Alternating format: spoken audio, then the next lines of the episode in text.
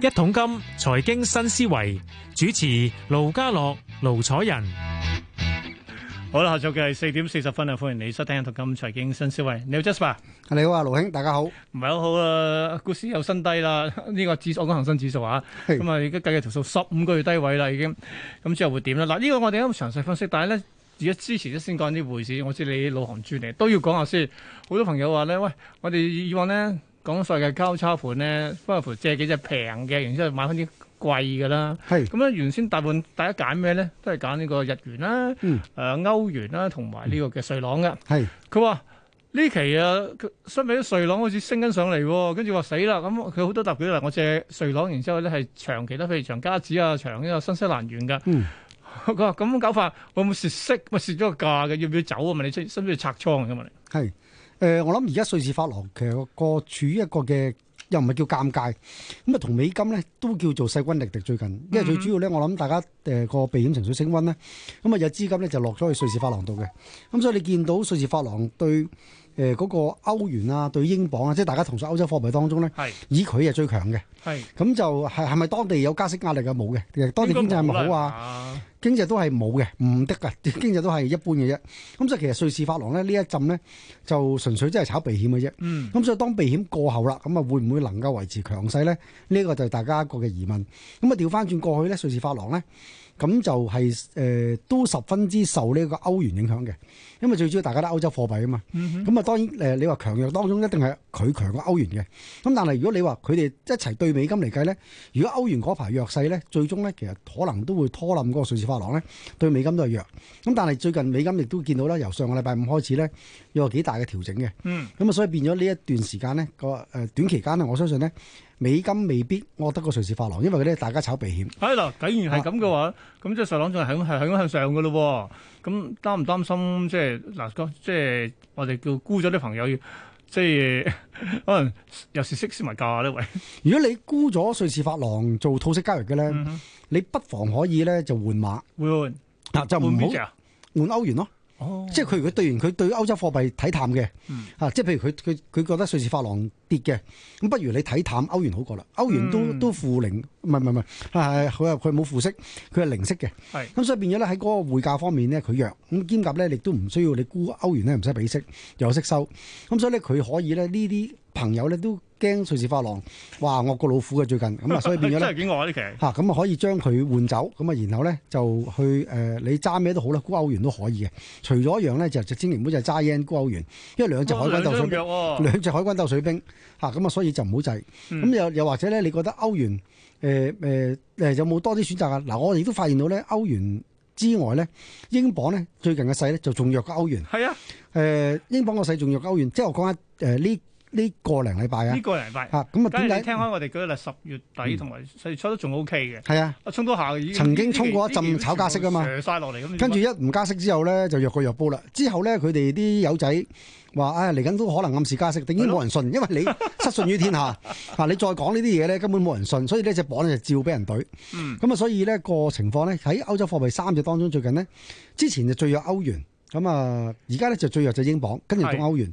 咁所以不不妨，如果你話你我我我係一個短期嘅套息交易嘅，誒、因為英鎊都冇乜息嘅，我記得啊，零嗯好似零點一定零點嗯，二五，咁啊，所以變咗都係一個符但係個符合匯價應該冚到啦，應該。會冚到，絕對冚到嚇，所以個匯價就絕對可以冚到。所以你話你話揸英鎊嚟沽美金就未必，你揸唔係 sorry，你揸英鎊嚟沽瑞誒沽 yen 啊誒啊 唔 sorry，揸啊唔知唔係講乜應該咁揸英調鎊嚟翻轉沽呢個樓指咧，咁你就大鑊啦係嚇調翻轉晒嚟玩喎，呢個輸喎呢個。嚇。所以所以英英鎊咧呢期咧都可以咧，中短期嚟計咧都可以勉強攞嚟做套息交易。咁但係長遠嚟講咧，你問我咧攞歐元 yen 咧就最穩陣嘅。明白嗯，好咁啊！一陣間我哋嗱呢個即係呢個代朋友發發問嘅啫，問完之後我哋一陣間都詳細就好似琴日一樣，我哋又分析下呢個咧啊咩啊，Omicron，Omicron 點樣係打到大家 陣腳大亂先。係啊好，，先講本港股市今日表現先。今日要講啊，點解咁講啊？嗱，今日咧嗱，先破咗十月初個低位二萬三千六咧，跟住俾多 俾多五百點去，跌到二萬三千一百七十五。哇！嗰陣時差唔多成近七百點嘅跌幅啊。最後咧埋單收二萬三千四百七十五，跌少三百，但係都要跌三百七十六點，跌幅百分之一點五八。咁嗱，當然今日 係十一月底啊嘛，梗係同大家計一計呢個月輸幾多，千九點，夠未？唉，好啦，咁啊，恒生指數收二萬三千四百七十五，跌三百七十六點，跌幅百分之一點五八。同同期同期咧，內地咧唔差嘅，三大指數上證仲升少少嘅，升咗百分之零點零三，其餘兩個都偏軟，跌最多都係滬深，跌百分之零點四啫。不過日韓台咧就唔係咁講啦，韓啊台灣仲升近百分之零點六，其餘兩個都跌嘅，跌最多係韓國股市都跌百分之二點四。但係歐洲開市，英國股市有啲咯，亦都跌百分之一。咁當然嗱，未計呢個道指期貨啦，道指期貨都偏軟嘅，都都走唔得百分之一㗎啦。咁而港股嘅期指現貨月呢、個已經去到係係啦。嗱，聽下一個月十二月份㗎啦，跌二百五十六點，去到二萬三千四百七十六，都跌百分之一，高水一點啫。 成交張數十三萬張多啲。國企指數跌一百二十九，報八千三百六十八，都跌百分之一點五。睇埋成交先，嗯，今日無啦啦 六七百，所以我哋成交都二千幾，二千二百三十八億嘅。好，又睇埋呢個嘅恒生科指先，曾經穿六千嘅，收六千零二十八，跌七十，都跌百分之一點一。三十隻成分股，七隻升嘅啫。藍籌咁上下啦，六十隻裏邊得六隻升嘅啫。咁你會問邊隻最好啊？數埋六隻俾你睇啦，橫掂都講埋都得唔少。嗱，由升升最少到升最多，建行、中生製藥、安踏、比亞迪、李寧到信義光能。咁啦，升最少嗰隻建行係百分之零點一九啫。信義光能算係咁噶啦，升近半成啊。好啦，咁至於跌最多嘅，跌最多嘅係華潤置地咁啊，同埋蒙牛啊，都跌近半成或以上噶啦。好啦，數十大第一位騰訊，騰訊都跌三蚊，報四百五十九個四。跟住到美團跌七蚊，落到二百三十八，跌近百分之三。阿里巴巴跌，哇！阿里巴巴仲要創上市由新低添， 一百二十三個六，埋單收一百二十七個三，都跌兩個七，百分之二跌幅。跟住到恒生中國企業啦，又係五日周低位八十三個八毫四，埋單收八十五蚊零四，跌一個兩毫二，都跌百分之一點四。呢隻盈富基金我都話咯，咁恒指十五個月低位佢都創五日周低位㗎啦，跌到落二十三個三，收二十三個六毫二，跌五毫二，跌近跌超過百分之二啊。跟住見到農夫山泉。咁都上咗嚟，咁啊跌咗個七，收四十四個七，跌近百分之四。港交所哎呀跌咗十五蚊，落到四百三十，咁啊跌幅百分之三點三。快手都跌五毫半啊，落到八十四個九毫半。去到京東跌咗百分之三，收三百三十九個八，跌十個八。友邦跌咗一個八毫半，落到八十二蚊零五，都跌百分之二點二嘅。咁雖然十大就睇埋亞四十大啦，都仍然有啲股票勁可以創埋咗高位嘅。新鴻基公司衝到上五蚊零四，埋單升咗兩成六啊！至於賣咗低位股票太多啦，建行都係啦，咪跌到落五蚊零三，埋單升少少，跟住中國燃氣派完成績表就係散咗， 跌到落十三個九毫四，冇咗兩成。仲有隻隻工行啊，都落到四蚊零八啊，埋單跌近百分之一。好啦，Jasper，其實係琴日我哋個 program 都揾咗個 case 講，講咗呢個新嘅變新嘅咩啊？奧奧 m i c r o n 啊嘛，係哇咁我點唔咧？知點讀啊，我都唔知 點讀。唔係嗱，跟住關鍵一樣就係、我好似嗯話，喂嗱，早前大家話靠疫苗啦，仲咪口服液啦，聽講話嗯莫丹娜老細都話，誒、仲喺度研究緊，嗰、個效用可能唔係好勁， 咁即係嗯點啊？即係話又係又係束手無策定點先？而家真係原本琴晚個市啊好地地嘅，嗯你見到哇，都係有啊美股啊、美匯啊、商品貨幣啊都彈翻上，連基本金屬啊、銅啊、石啊嗰啲都彈上嚟。咁啊最主要就係阿拜登咁啊安撫市場啦，就話俾市場聽，誒、哎我唔會封關嘅，放心啊！哇，呢個哦嗯佢唔會封，呢唔係佢佢話唔會停，即係話唔會封城，個唔會封城啦，但係咧係所以俾唔俾人入嚟呢件事喎？啊咁啊，亦都唔會有新嘅封鎖設施。係最關鍵咧，佢都講咗啦，誒、哎美國政府已經同啊誒蒙丹拿等等嘅藥廠咧，就研發新疫苗嘅，咁啊，所以大家釋放，即係大家都好開心嗯啦，即係好安心啦，咁啊，哇，興高采烈。咁但係今日翻嚟咧，咁啊，點解個市又嚟過咧？咁就係蒙丹拿個老闆咧就話：，喂，原來啲疫苗咧，而家現時呢啲疫苗咧，嗯，對隻新變種病毒 即係 Omicron 我哋叫做 o m i c r 嚇冇料到喎，咁所以咧就嚇到喂大家佢咁都幾樣咯嚇。佢佢都幾坦白，佢幾坦白喎。好坦白，啊即係我我都多謝佢坦白嚇、啊如果佢佢講假話大鑊啦，我哋以為咦我哋打我哋打疫苗冇有怕咁啊，咁啊大劑啦。咁所以咧，而家現時我哋打出疫苗呢一批人咧，其實咧我有個心態就係咩咧，就當自己冇打過嘅嚇即。係又要保加強針，唔係我啊唔係你補都冇用啊！你補冇第三針都冇用啊！第三針係對付唔到呢個新嘅新新嘢啊嘛。咁呢個新嘢除咗誒、呃你疫苗對佢冇用之外咧，佢就係對比翻之前嗰啲嘅誒變種病毒咧，係據說咧就係個傳播力嘅強五倍嘅。啊，哇，所以咧傳播力又強五倍，你亦都疫苗原來打咗冇冇用嘅，咁所以咧大家咧咁就即即係嗯係又去翻我哋而家啊可以幻想緊，我哋可能翻翻去之前舊年啦，冇疫苗嗰個年代啦冇，嗯年尾嗰年度啦，哇咁啊真係又嚟到扯真係，又嚟一次啦，係啊所以 所以大家咪驚咯。不過幸好咧，佢哋望丹嚟話咧，就而家你會盡快研發對嗯抗呢一隻嘅誒新病新變種病毒冇冇 omicron 我嗰美只國即係啊廿嗰個四疫先苗開工啦，而家要咁佢哋話預計啊，應該喺第一出年第一季咧有噶啦。咁所以咧出，年第一季啊，係啊，出年第一季啊要。其實個所零以月，希所以望你個話零月你搞話掂佢。你話你話快又得，你話你話遲又得，嗯所以咧你見到而家你見到以色列啊、日本啊即刻封封國嚇，唔好講咁多。係咁啊，所以咧而家個情況麻煩。頭先講起英鎊咧，點解咁大劑咧？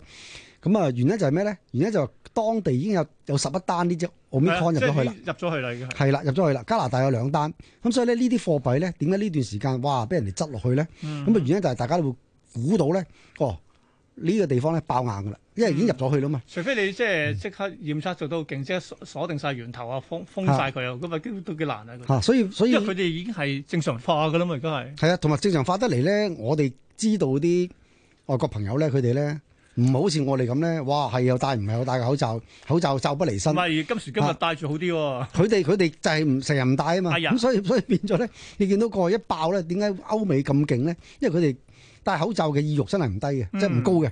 咁啊，所以變咗呢個情況咧，誒、我我自己覺得咧，誒、第一當然啦，誒、好在好在係冬天啊，嗯因為我哋夏天我哋感受到個前幾月哇戴口罩焗到不得了嘅，咁但係起碼冬天會好啲，同埋佢哋而家冬天咧。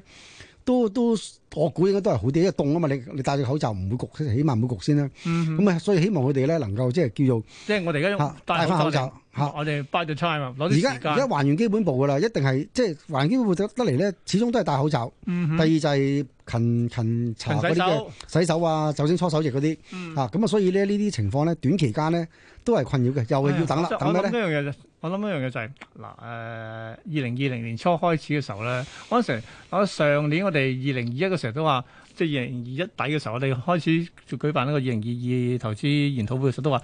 啊！有口有口有，終於有疫苗啦！係啊我，隔咗一年之後， 都有口服液啦，但我係都仍然要戴口罩。咁即係其實係即係情況係係即係有咗希望喺度，但係都未可以具體改善到喎，真係。而家最最令人困擾咧，我覺得我覺得深層次嘅問題咧，就嗯唔係話出年二月啦定三月就對付又諗到誒對付呢一隻嘅誒 Omicron 嘅嘅疫苗，嗯誒又或者費事又幾時又整一隻口服藥啊，又可以醫到呢個 Omicron。最嗯攞你命就係咩咧？你一波未未平，一波又起哦，即係又新嘢。又新嘢。你你你而家而家呢？我都我都嗱坦白講，阿盧兄，我唔知你記唔記得，係究竟呢一隻 Omicron 係第幾種好似嘅第五 變類，第幾隻嘅變種病毒咧？我都記唔到啊，多到。係變完又變，變完又變，變完又變。咁而家最新，而家呢個我諗呢係第第五隻定第六隻嘅係嘅變種病毒㗎啦，已經係。咁所以咧，我我好擔心就係咩咧？呢頭我哋誒又諗到，誒冇話，誒唔係唔係話，誒好好啊啲藥廠好勁，即刻好高效率。學你話齋，日以繼夜，夜以繼日咧，開廿四小時，終於整到疫苗出嚟啦！啊又全世界又打啦，又去搶疫苗啦。咁但係咧，打打打打打打喺打緊之際咧，啊原來又第二隻唔又知變咗就出嚟。乜乜乜乜變咗病毒可能，OK 誒嚇，咁所以咁樣咁樣變嚟變去法咧，哇大佬，咁即係點啊？點咪繼續？我都 我都唔識點講啊我一真係肯定一樣就係針就繼續打，針咪繼續打。跟住口罩繼續戴咯。我 我就意思就係、我哋打完，跟住咧新嗰只咧嚟咧又又對抗唔到，咁即係打嚟都冇用，係咪先嗯唉？仲要喎，打一鑊冇一打一鑊冇一鑊風險喎，咪跟係住咪你咪先？仲要，但係你想講，我始終想講一樣嘢 咧，就係有得打好過冇冇得打嘅。我嗰陣時嗯，你因為上去跳翻，我哋回帶翻上年十二月嘅時候嗯咧，我嗰陣時係咪又輝瑞個所即係 CEO 講，哇！真係覺得係即係大突破啊，終於起咗起咗隻嗯藥藥苗出嚟啦。咁嗰時咁你股市真係有期盼嘅，嗯咁但係發現學你話齋，哇！隔咗一年，我唔覺嗱，美股可能仲係嗯美股用按年比較都仍然高過當日嘅。係港股就唔好意思啦，我哋已經低過， 因為我哋而家係跌翻去上年誒九、月嘅時候嗰個水平。係啊，行都未講啊！上年最慘烈嗰時係三月，哇！全港成二萬一千幾嘅嗯，跟住我專登撳幅圖嚟睇下咧。嗱，而家今日二萬三，其係實講真，你穿嗯埋二萬23三之後咧，即係每就要可能每每一千一千啲咁樣去試個底嘅啦，已經係。嗯咁咁即係其實又係冇運行嘅變咗係。你港股其實基本上一路呢誒呢一呢幾個月啦，唔好話一年啦，嗯都係俾人哋見高估嘅。係我見到嗯即係港匯港匯咧七點八啦，已經有。係啊，所以變咗咧，你見到啲港股咧，就啲人咧一路咧就趁高沽貨嘅，嗯就唔係美股嗰邊咧，即係啲人咧就調翻轉，就趁低揸嘅。即係你總之你有調整我就掃翻。每次調整就俾佢掃掃到七彩嘅，OK。咁啊，嗯所以咧就正正你睇到兩大兩個市場，唔好話兩大市場啦，我哋港股絕對比唔上人哋美股咁勁噶啦。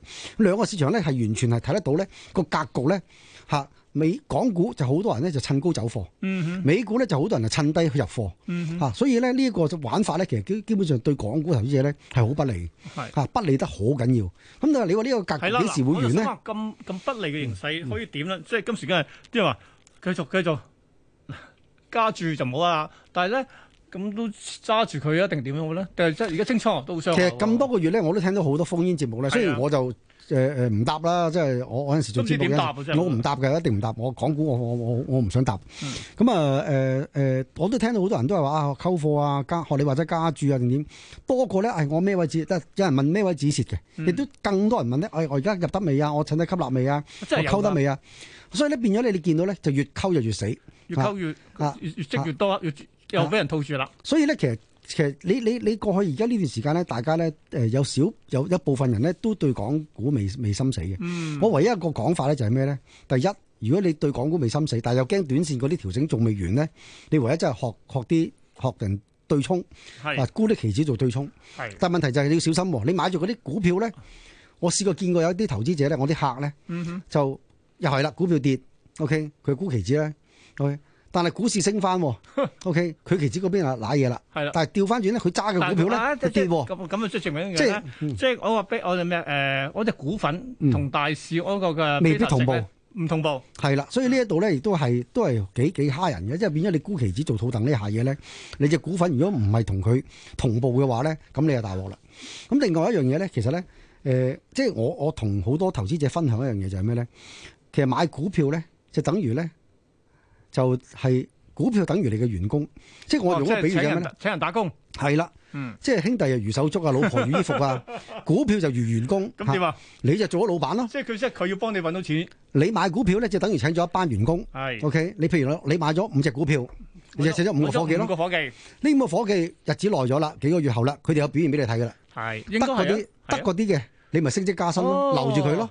我明啊唔，得嗰啲就送佢走咯，同佢拜拜咯。嗯股票一樣咯，你買咗嗰五隻股票，若干個月啊，年後佢一定分到表現俾你睇噶。係一定係啊 OK，好啦，表現得嗰啲你咪留低咯，表現唔得嗰啲你咪賣走佢咯，就將啲錢套咗出嚟啊嘛。再請嗰啲唔使唔使，你就擺埋落得嗰啲度。佢栽培得嗰啲即係加佢人工，冇錯，加佢人 工嚇、啊所以咧，但係做生意嘅老闆咧就好多好係人都識呢一個理念嘅。嗯，但係我哋打工㗎買賣嘛股票咧，所以就調翻轉，嗯，將得嗰啲股票咧，哇賺錢咯喎，嗱嗱臨炒咗佢，套現唔該，OK，唔得，我成日覺得一樣嘢就係誒我都係梗係我哋叫咩太弱留強噶嘛，佢調翻轉喎係啊，唔得嗰啲股票咧捱緊搞嗰啲，佢留翻低喎，擺擺擺喺櫃桶底喎，嗯，擺擺擺床下底喎，死死死死死同佢死守喎。我死守同佢佢，我驚佢同佢長相廝守喎我驚佢再加注啊，誒，仲有係咯係咯，冇錯，就將賣咗啲股票咧賺嗰啲錢咧，嗯就加注落去啲事件嗰啲咯。嗯哼， OK，嗱，所以咧變咗咧呢個玩法咧，其實基本上咧你長玩落去咧。你知道無論係港股定越輸美越多，股，你一定都會輸嗯嚇、啊因為呢、個呢、個根本係違反晒嗰個嘅投資原則。你將得嗰啲淘汰喎，反而你將唔得嗰啲保留喎。喂，大佬，你邊有咁嘅道得理啦應㗎？嗯該咁講嗱，我都贊成一樣嘢就係咧，你可以誒留嗰啲藥嘅，一實太傷啦，即嗯係即係一一斬可能成頸血咁樣啊。但係問題咧，唔好再加落去。唔係，其實表面上叫斬倉，表面上叫止蝕，但係其實喺我眼中唔係嘅。你只要就係套翻啲錢，再擺落去啲得嗰啲，幫你用得嗰啲股票去賺返去追翻你蝕嗰啲股票，係，用嗰啲叻嘅員工去幫你彌補翻，即係嗰啲渣哎嗱，員工呢。個就係呢啊個就係咁啦，因為始終大家咧，我我上賣石我哋嘅思維咧，都用緊所謂嘅咩咧，就用緊一個叫打工仔嘅角度裏邊嗯啊，哇，好痛啊，頂唔順，但係咧喺老班角度就係真係講得啱嘅。